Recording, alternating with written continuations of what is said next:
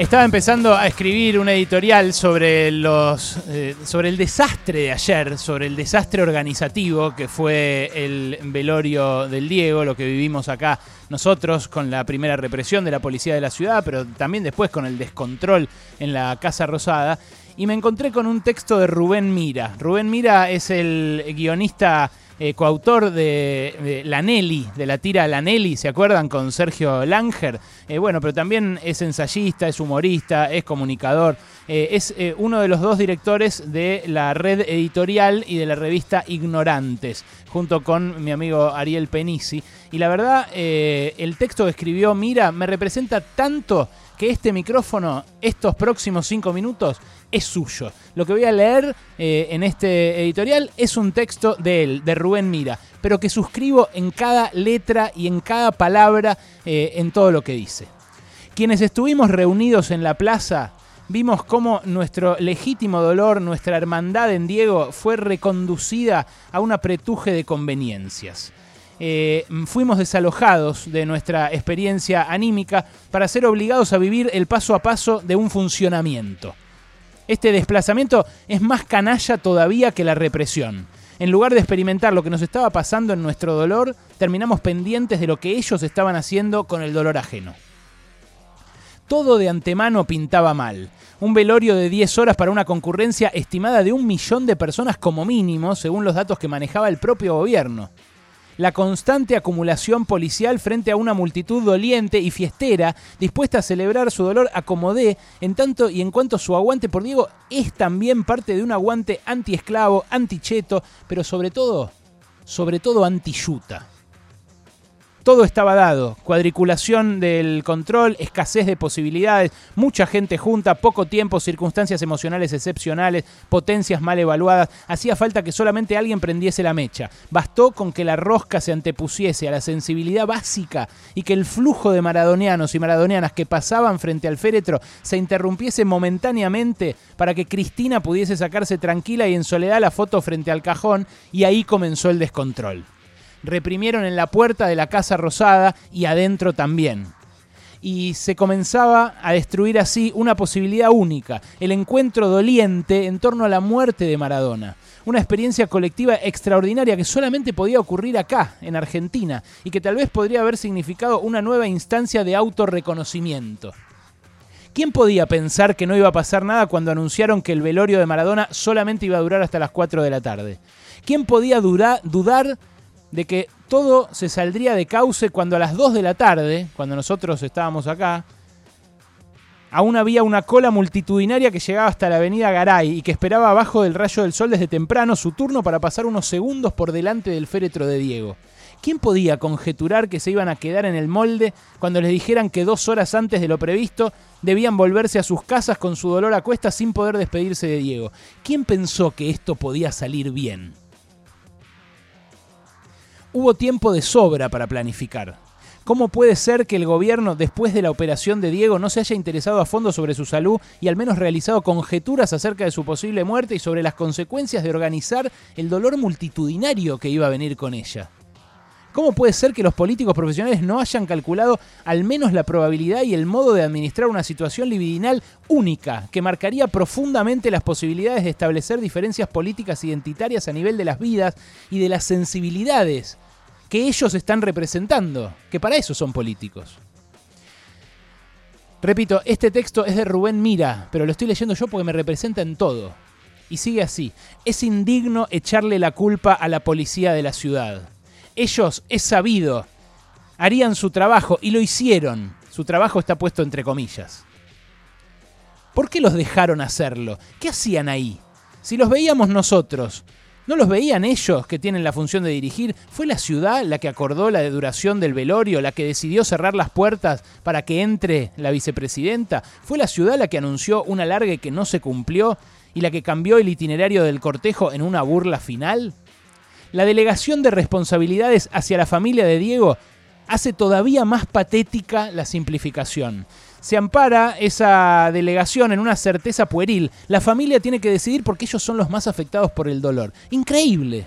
Increíble, como si la muerte de Diego Maradona fuese una situación familiar y no una circunstancia política excepcional para el país que conducen con repercusiones en todo el mundo. El desastre ocurrido, sigue Mira, es consecuencia de una declinación o de un adormecimiento político que a esta altura resulta programático. Repito, el desastre ocurrido es consecuencia de una declinación o de un adormecimiento político que a esta altura resulta programático. Estamos hablando de los mismos dirigentes que hace años velaron en un encuentro popular multitudinario al jefe epocal del peronismo, a Néstor Kirchner, de manera prolija y profesional, sin ningún daño colateral. En ese momento supieron hacerlo. ¿Por qué ahora no? ¿No era esta una oportunidad mayor, todavía más relevante, que reclamaba decisiones más certeras? Era imposible no velar a Maradona, por más COVID que hubiera. Era imposible. Tal vez en eso haya que coincidir con Fernández, con el presidente. Pero para hacerlo así, hubiese sido mejor no hacerlo. intercalo yo esto. Lo hablaba recién con Rey afuera de aire, después de la entrevista muy atinada y muy pertinente que hizo con el presidente esta mañana, en donde me parece que no dio explicaciones satisfactorias. No hubo nadie que supiese plantear en blanco sobre negro la situación a la familia y conseguir consensuar un velorio como se había planteado inicialmente de 48 horas, por ejemplo. Nadie pudo ir más allá del comprensible dolor y del llanto de Claudia Maradona y tomar la conducción de un acto multitudinario y de un dolor sin precedentes. Conmover, negociar, imponer forman parte básica de la tarea de gobernar. En definitiva, argumentar que en la Plaza de Mayo el desastre vivido se debió al respeto por las decisiones de la familia responde a la misma lógica que sostuvo que el desalojo a los palos en Guernica tuvo que ver con la orden de un juez orden del juez, voluntad de la familia, delegación de la imaginación política a una resignación pusilánime de restauración de un sentido común de esclavos. Mismo sustento de lógica política para dos hechos que parecen estar solamente ligados por la actitud represiva, pero que significan un avance progresivo hacia una derrota peligrosa y abismal. Después de ver las casillas prendidas fuego en Guernica, fue posible pensar que no podía haber una ruptura más profunda entre la base social propia y el gobierno, entre la rosca y la fiesta, entre ellos y nosotros.